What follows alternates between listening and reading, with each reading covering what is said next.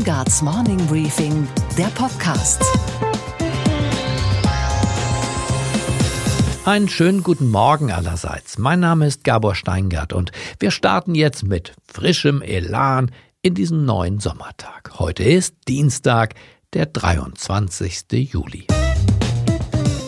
Die Notfallversorgung von Menschen, die plötzlich krank werden oder sich einfach nur verletzt haben, ist reformbedürftig. Denn die meisten wissen es, die Notfallstationen in den Kliniken sind nicht oft, nein, sind eigentlich immer überfüllt. Und dann arbeitet diese überfüllte und dadurch auch überlastete Notfallmaschinerie zu langsam und zu teuer ist sie außerdem. Grund genug also für den zuständigen Minister, Jens Spahn sein Name, eine Reform auf die Rampe zu schieben. Eine Reform, die im Übrigen keine Kleinigkeit ist. Das zeigt schon der Umstand, dass möglicherweise auch eine Grundgesetzänderung nötig ist. Was genau der Minister davor hat, stellte er jetzt der Öffentlichkeit vor. Es geht im Prinzip um zwei Punkte. Dazu wollen wir erstens gemeinsame Notfallleitstellen der Länder, der Kommunen und der kassenärztlichen Vereinigungen schaffen. Diese werden sowohl über die Rufnummer 112 wie auch über die Rufnummer 116, 117 dann für die Bürgerinnen und Bürger rund um die Uhr 24 Stunden, sieben Tage die Woche erreichbar sein. Und der andere Punkt ist vielleicht noch wichtiger, weil es hier darum geht, echte Notfälle von den vielen, vielen anderen Besuchern in der Notfallambulanz zu trennen. Zweitens wollen wir integrierte Notfallzentren an Krankenhäusern einrichten. Sie sollen eine qualifizierte Ersteinschätzung äh, vornehmen und gegebenenfalls eine erforderliche Erstversorgung einleiten. Dazu gehört dann zum Beispiel auch eine Antwort auf die Frage, ist das jetzt eine Situation, ein Patient, der jetzt in die Notfallambulanz direkt weiter in die Behandlung muss oder ist dem Patienten möglicherweise auch mit der Vermittlung eines Arzttermines entsprechend gedient. Und was in Deutschlands Ambulanzen wirklich los ist und wie die diensthabenden Ärzte auf diese Reform reagieren, das erfahren wir gleich. Unsere weiteren Themen heute. Die eine geht, die andere kommt. Ursula von der Leyen hat das Verteidigungsministerium hastig verlassen und an Annegret Kamp-Karrenbauer übergeben. Aber in welchem Zustand befindet sich eigentlich die Truppe und was erwartet die neue dort? Dazu spreche ich jetzt gleich mit dem Luftwaffengeneral AD Harald Kujat. Der entscheidende Aspekt ist, dass hier Herr zu Guttenberg und Herr de Maizière die Bundeswehr in eine andere Richtung gestellt haben, weg von der Landes- und Bündnisverteidigung hin zu Auslandseinsätzen aber nicht für die eigentliche Aufgabe. Außerdem Börsenreporterin Sophie Schimanski berichtet über die horrenden Staatsschulden der USA und den jetzt deswegen notwendigen Deal zwischen Republikanern und Demokraten, weil sonst stehen im Land der unbegrenzten Möglichkeiten bald alle Uhren still.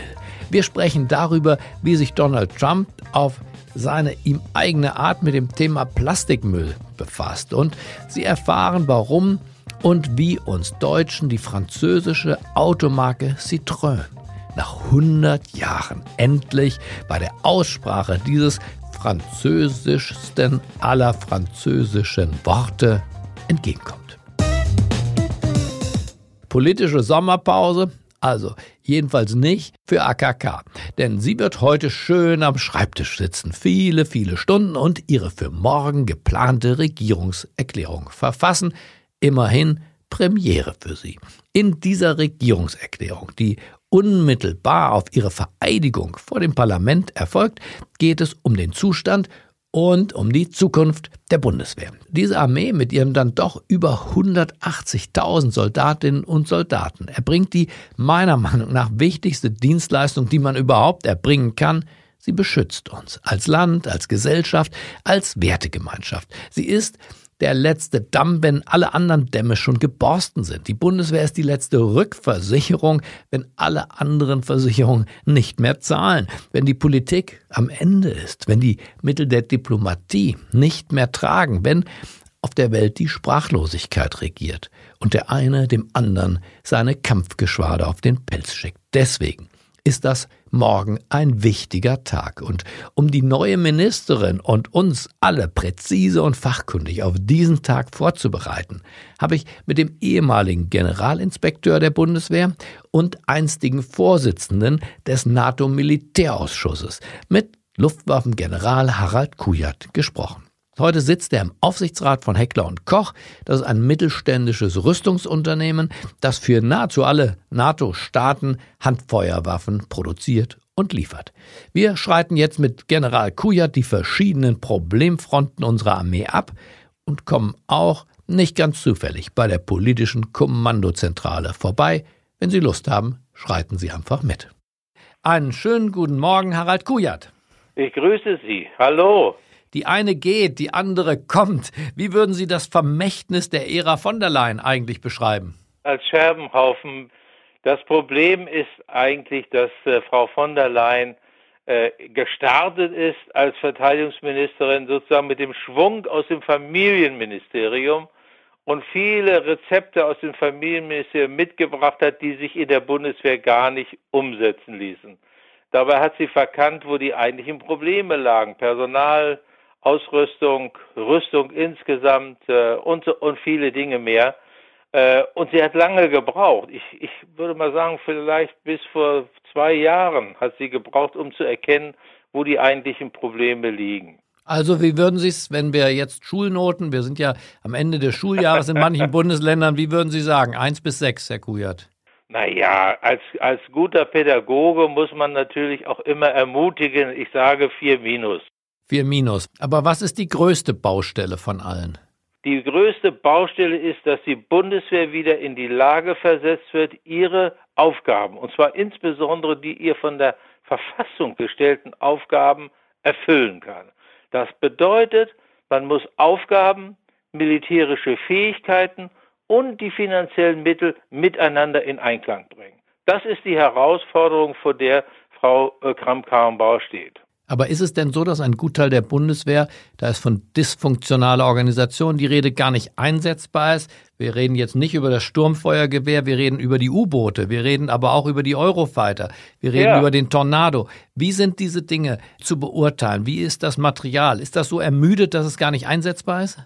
Der entscheidende Aspekt ist, und den hat eigentlich Frau von der Leyen gar nicht zu vertreten. Den hat sie übernommen, aber sie hat den Fehler nicht erkannt. Der entscheidende Aspekt ist, dass ihre Vorgänger, nämlich Herr zu Guttenberg und Herr de Maizière, die Bundeswehr in eine andere Richtung gestellt haben, weg von der Landes- und Bündnisverteidigung hin zu Auslandseinsätzen, also weg von der verfassungsmäßigen Aufgabe. Ja. Und das bedeutete, dass man die Struktur, die Bewaffnung und Ausrüstung und den Personalumfang nun nach Auslandseinsätzen ausrichtete aber nicht für die eigentliche Aufgabe. Und da kam es eben zur Fehlentwicklung, beispielsweise, wenn ich die Soldaten nur mit zu 70 Prozent mit dem Material ausstatte, das sie eigentlich brauchen für Einsätze, aber auch für die Ausbildung. Wenn ich gleichzeitig eine erhöhte Abnutzung im Einsatz habe, die Wege und Straßen in Afghanistan sind eben ein bisschen anders als unsere Autobahnen, um nur ein Beispiel zu nennen, ein plakatives. Beispiel zu nennen. Wobei machen Sie unsere Autobahnen nicht besser, als sie sind. Ich war in Afghanistan mit der Bundeswehr. Ich hatte den Eindruck, dass wir Autobahnteilstücke haben, die dem sehr nahe kommen. da haben Sie völlig recht. Also ich kann dann nur einstimmen, wenn ich an die A24 von meiner Wohnung nach Berlin denke. Aber wenn man dann gleichzeitig auch noch die, die, die, die Mittel für die Materialerhaltung, für die Systemerhaltung, für Reparaturen reduziert, an irgendeinem Punkt bricht dieses System zusammen. Und das ist der Fall. Wir haben also, und das ist das Ergebnis von Frau von der Leyen, wir haben die kleinste Bundeswehr, die wir jemals hatten, wir haben die am schlechtesten ausgerüstete Bundeswehr, die wir jemals hatten, und wir haben die Bundeswehr mit der niedrigsten Moral, die wir jemals hatten. Aber lassen Sie uns der Reihe nach vorgehen, Herr Kujat. Wie kann das sein mit der Ausstattung, wenn doch gleichzeitig der Mitteleinsatz der Steuerzahlerinnen und Steuerzahler die ganze Zeit erhöht worden ist? Allein in der Amtszeit von Frau von der Leyen von 32 auf zum Schluss 43 Milliarden. Das ist ja fast ein Drittel mehr und gleichzeitig diese Menge. Wie passt das zusammen? die, die Bundeswehr plant mit einem Zeithorizont von etwa zwölf Jahren. Und das bedeutet eben, dass man das Geld entsprechend einsetzen muss, so auch wie die Rüstungsindustrie beispielsweise produzieren kann, wie sie entwickeln kann. Ich kann die Bundeswehr nicht auf einmal mit Geld zuschütten, das sie gar nicht ausgeben kann, sondern ich muss entsprechend dem Planungsverlauf Mittel kontinuierlich und vorausplanbar zur Verfügung stellen. Das ist bisher nicht der Fall äh, gewesen. Der Output aber, meine, wenn es ein Wirtschaftsunternehmen wäre, würde man ja sagen, also was produzieren die eigentlich? Das, was sie dann tatsächlich produzieren, was sie beitragen können, also zur Bundes-, äh, zur Landes- und Bündnisverteidigung, das steht in gar keinem Verhältnis zu dem, was sie an Investitionen im Augenblick hineinsteckt. Und man muss natürlich auch sehen, wir haben kaum noch den Typus Verteidigungspolitiker, der sich, genau richtig, wie wir im, Ökonomiebereich ja auch kaum Wirtschaftspolitiker haben, also eine junge Garde, die sich warm läuft und scharf auf den Job ist, was ja auch eine gewisse Voraussetzung für ein erfolgreiches äh, Berufsleben ist. Jetzt haben Sie, jetzt haben Sie den entscheidenden Punkt erwähnt. Was wir haben, sind Bundeswehrexperten. Ja? Äh, wenn Sie sich in der Politik umschauen, unter den Abgeordneten gibt es einige, äh, auch im Verteidigungsausschuss, die sich sehr gut mit der Bundeswehr auskennen, aber die keine, keine Außen- und, und Sicherheitspolitiker sind und denen vor allen Dingen dieser außen- und sicherheitspolitische Weitblick fehlt. Das, äh, das ist ein, ein, ein, für mich ein großes Problem, weil auch bestimmte sicherheitspolitische Entwicklungen in ihrer Dynamik und in, ihrer, in ihren Auswirkungen auf unsere eigene Sicherheit nicht oder sehr spät erst erkannt werden und auch deshalb nicht entsprechend so, sozusagen proaktiv auf diese Entwicklung eingegangen wird. Und das Zweite ist, es fehlt sozusagen auch der, das umfassende Verständnis. Das klassische Beispiel dafür ist, dass solche Dinge nicht gesehen werden, ist das völlige Versagen der Bundesregierung auf dem Gebiet der eurostrategischen Nuklearwaffen, der Kündigung des INF-Vertrages, das ist für mich ein unglaubliches Versagen und ein Risiko für, für unsere Zukunft. Dass das einfach so geschehen kann, ohne dass sich eine starke Stimme aus Deutschland, auch eine kluge Stimme, den Amerikanern hier in den Arm wirft und sagt, das bedeutet für Europa Folgendes, das könnt ihr so und ohne ja. uns nicht machen. Das ist das der einzige europäische Politiker, der das ausgesprochen hat und offensichtlich auch erkannt hat, war Präsident Macron. Was hat die Bundeskanzlerin unternommen? Nichts. Verstehe. Gut, es wird die allgemeine Begründung akzeptiert, dass sich auf russischer Seite auch Vertragsbrüche ereignet hätten. Dieses Abkommen angesichts der Aufrüstung auch der Chinesen nicht mehr zeitgemäß sei in der Fixierung auf die zwei alten Weltmächte. Aber das, Herr Guyot, ist ja wahrscheinlich zwar eine Motivation, ein neues Rüstungskontrollabkommen zu verhandeln, aber nicht einfach das alte ersatzlos zu suspendieren. Naja, zunächst mal, zunächst mal ist es so. Äh, die, die Russland hat mehrfach schriftlich angeboten, dass äh, äh, diese angeblichen Vertragsverletzungen durch Vorortinspektionen der Amerikaner verifiziert werden. Die Amerikaner sind nicht darauf eingegangen. Zweitens, Russland hat selbst seit Jahren beklagt Vertragsverletzungen der, der Amerikaner in Rumänien und in Polen mit der Aufstellung dieser ballistischen Flugabwehrsysteme, die, das wissen wir ja, auch äh, Marschflugkörper verschießen können und diese Abschussgestelle sind durch den Vertrag auch verboten. Das ist äh, ganz eindeutig. Also hätte ja nichts näher gelegen für die Bundeskanzlerin oder für die Bundesregierung zu sagen, dieser Vertrag wurde begleitet von einem Vorortinspektionsregime, wie es besser und intensiver bisher nicht gegeben hat. Dieses Inspektionsregime ist im Mai 2001 ausgelaufen weil alle Systeme, die von diesem Vertrag erfasst wurden, bis dahin zerstört waren. Also wäre doch die logische Konsequenz gewesen, man hätte dieses Verifikationsregime reaktiviert und hätte dann festgestellt, ist was dran an den Vorwürfen der Amerikaner gegenüber Russland und umgekehrt. Das, das wird zunächst mal die Voraussetzung gewesen. Das Argument, dass die Chinesen ja auch Mittelstreckenwaffen äh, produzieren, das trägt natürlich überhaupt nicht, denn die Chinesen können mit ihren Mittelstreckenwaffen allenfalls die Insel Guam erreichen. Das heißt also, die Amerikaner gebe, ver, verspielen sozusagen die Sicherheit von 500 Millionen Europäern gegen 167 Bewohnern von Guam. Äh, und da die, die chinesischen, das chinesische Mittelstreckenpotenzial etwa 95 Prozent des Gesamtpotenzials ausmacht, war doch klar, dass die Chinesen nicht mitmachen würden.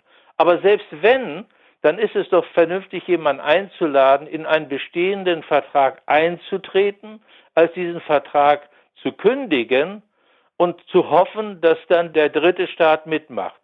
Denn was bedeutet diese Kündigung? Wenn Russland den Vertrag verletzt hat, kann Russland jetzt ohne jegliche vertragliche Beschränkung weiter aufrüsten im eurostrategischen Nuklearbereich. Wenn Russland den Vertrag nicht verletzt hat, dann ist Russland jetzt völlig frei, eine solche Aufrüstung zu beginnen. Also was, was bedeutet dann, was bringt eigentlich dann eine solche Kündigung? Ich habe den Eindruck, dass man die Dimension, die sicherheitspolitische Dimension, die mit der Kündigung dieses Vertrages verbunden ist, überhaupt nicht verstanden hat. Hat Frau Merkel sich je für die Bundeswehr interessiert? Ich habe nicht den Eindruck. Unter all diesen Prämissen und Bedingungen, ist es da die richtige Reihenfolge, wenn man jetzt schon darüber spricht, die zwei Prozent Aufstockung des Wehretats, zwei Prozent des Bruttoinlandsproduktes, also doch eine erhebliche Milliardensumme. Ja. Ich würde denken, nochmal 30 Milliarden mehr als heute, also insgesamt 70 ja. Milliarden für die Bundeswehr, doppelt so viel wie vor Amtsantritt Frau von der Leyen. Ist das die richtige Größenordnung und die richtige Reihenfolge? Naja, wissen Sie, es ist so, äh, die, die Bundeskanzlerin hat zusammen mit allen Staats- und Regierungschefs dreimal diese Zusage gemacht. 2014, 2016 und 2018. Und ich war der Meinung, der Hoffnung jedenfalls, dass es im Bundeskanzleramt den einen oder anderen gibt, der die Grundrechenarten beherrscht. Das heißt, es hätte ihr ja jemand sagen können, was das bedeutet, wenn sie eine solche Zusage macht. Wie groß die Summe ist, meinen Sie? Wie groß die Summe ist. Und jeder weiß von unseren Verbündeten, dass sie zu dem Zeitpunkt der Zusage überhaupt nicht bereit war, diese Zusage einzuhalten. Aber kann man eine solche Summe überhaupt in so kurzer Zeit aktivieren und sinnvoll ausgeben angesichts der Tatsache, dass ja. Auf ja? Herr Steingart, da haben Sie, da haben Sie den richtigen Punkt gesagt. Sie sollten Verteidigungsminister werden. Also, hm. das ist genau, das ist genau der Punkt. Vielen Dank. Ich, ich habe vorgeschlagen, dass man jährlich den Verteidigungsetat um 0,1 Prozent, 0,1 Prozent des Bruttoinlandsprodukts erhöht. Das waren damals drei Milliarden, sind jetzt etwas mehr als drei Milliarden. Das hätte nämlich genau das erlaubt, was Sie eben hinterfragt haben, nämlich dass man eine langfristige Planung macht und das Geld dann auch sinnvoll ausgeben kann. Das ist nicht gemacht worden. Was mir wichtig ist äh, in diesem Zusammenhang ist, Frau Kramp-Karrenbauch hat ja nun gesagt, ich will diese zwei Prozent erreichen. Sie sollte sich in den nächsten Monaten bis Ende des Jahres darauf konzentrieren, das, was da an offenen Baustellen zurückgeblieben ist, sowohl bei der Beschaffung, äh, Sie haben Puma genannt, Tornado genannt, äh, es gibt eine ganze Reihe von Baustellen dieser Art, da gibt es den Untersuchungsausschuss, da gibt es die Gorch Fock, oder also es gibt alles Mögliche. Das sollte sie tun. Sie sollte aber gleichzeitig den Generalinspekteur beauftragen, ein Konzept zu entwickeln bis Ende des Jahres, wie man die Bundeswehr sozusagen wieder vom Kopf auf die Füße stellen kann. Und Sie, Herr Kujat, würden persönlich für ein kleines, ich sag mal, Privatissimum für die noch amtsfremde, sachfremde Ministerin zur Verfügung stehen? Jederzeit. Herr Steingart, ich war 46 Jahre Soldat dann bleibt man das für den Rest seines Lebens. Und ich bin, fühle mich immer noch verantwortlich für unsere Soldaten, aber auch für die Sicherheit unseres Landes. Und ich plädiere seit Jahren dafür, dass wir das Richtige tun, das, was notwendig ist, damit wir in der Welt bestehen können. Dann bedanke ich mich sehr für dieses Privatissimum für unsere Zuhörerinnen und Zuhörer am frühen Morgen. Vielen Dank, General Kujat. Ja, alles Gute.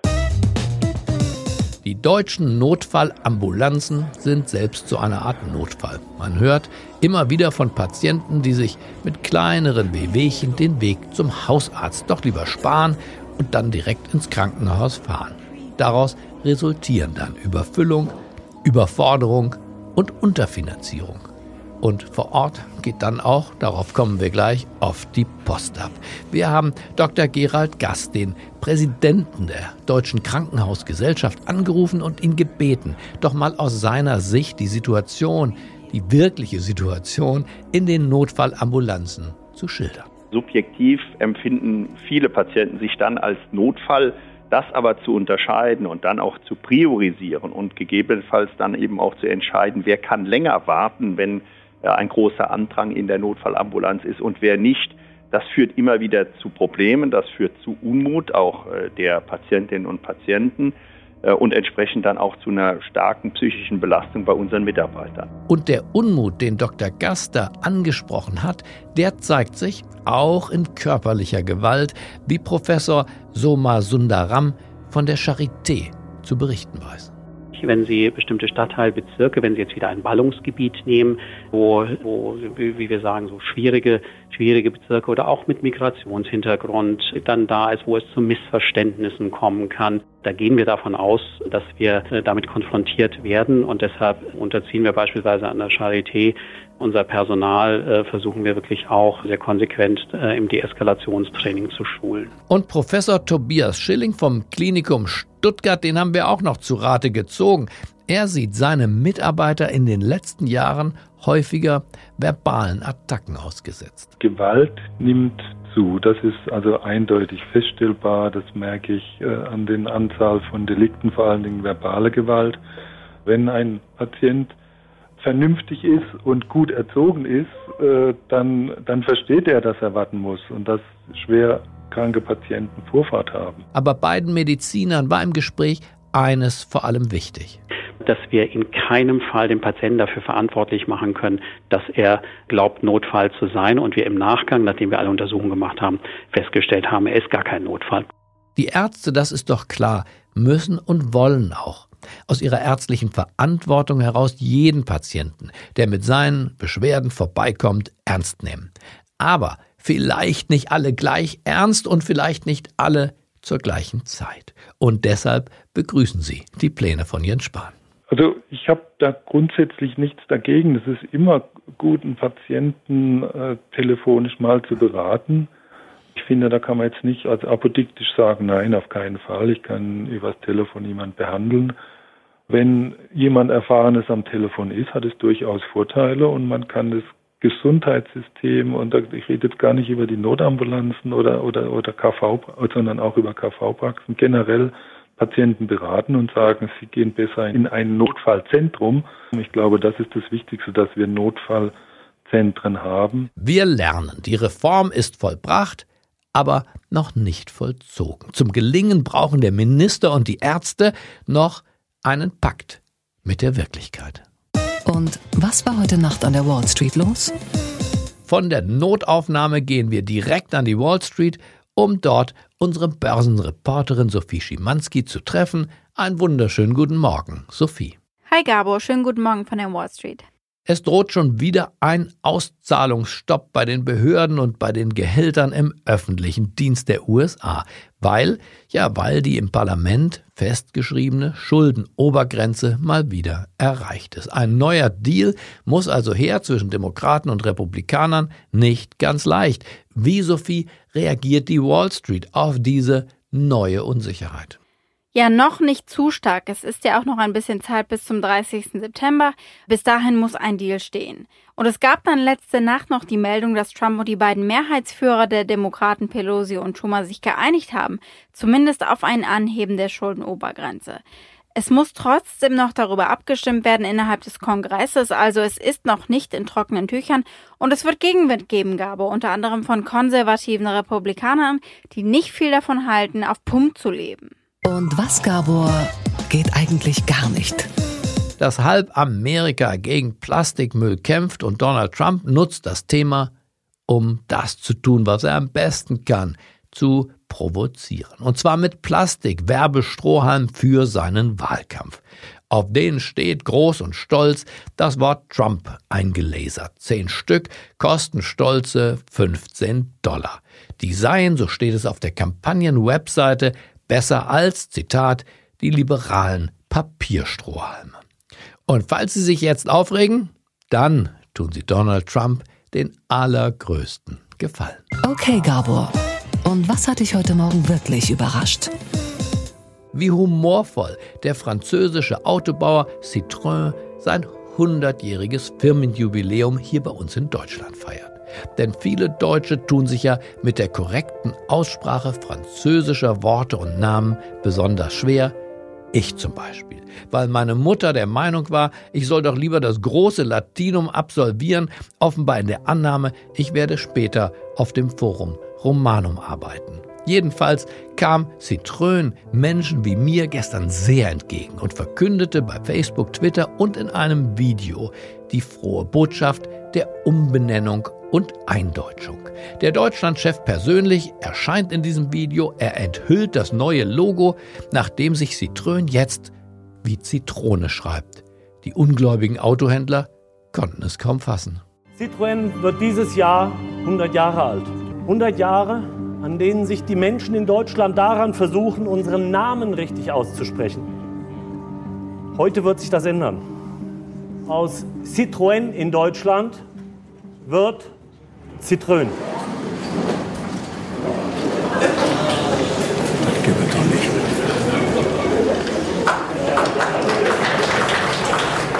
Es war doch alles gut. Warum muss man immer alles ändern? Ich verstehe das nicht. Ich sag dir ehrlich, ich kann das gerade wirklich noch gar nicht fassen. Keine Aufregung ist ja auch nur ein Werbegag. Schade eigentlich.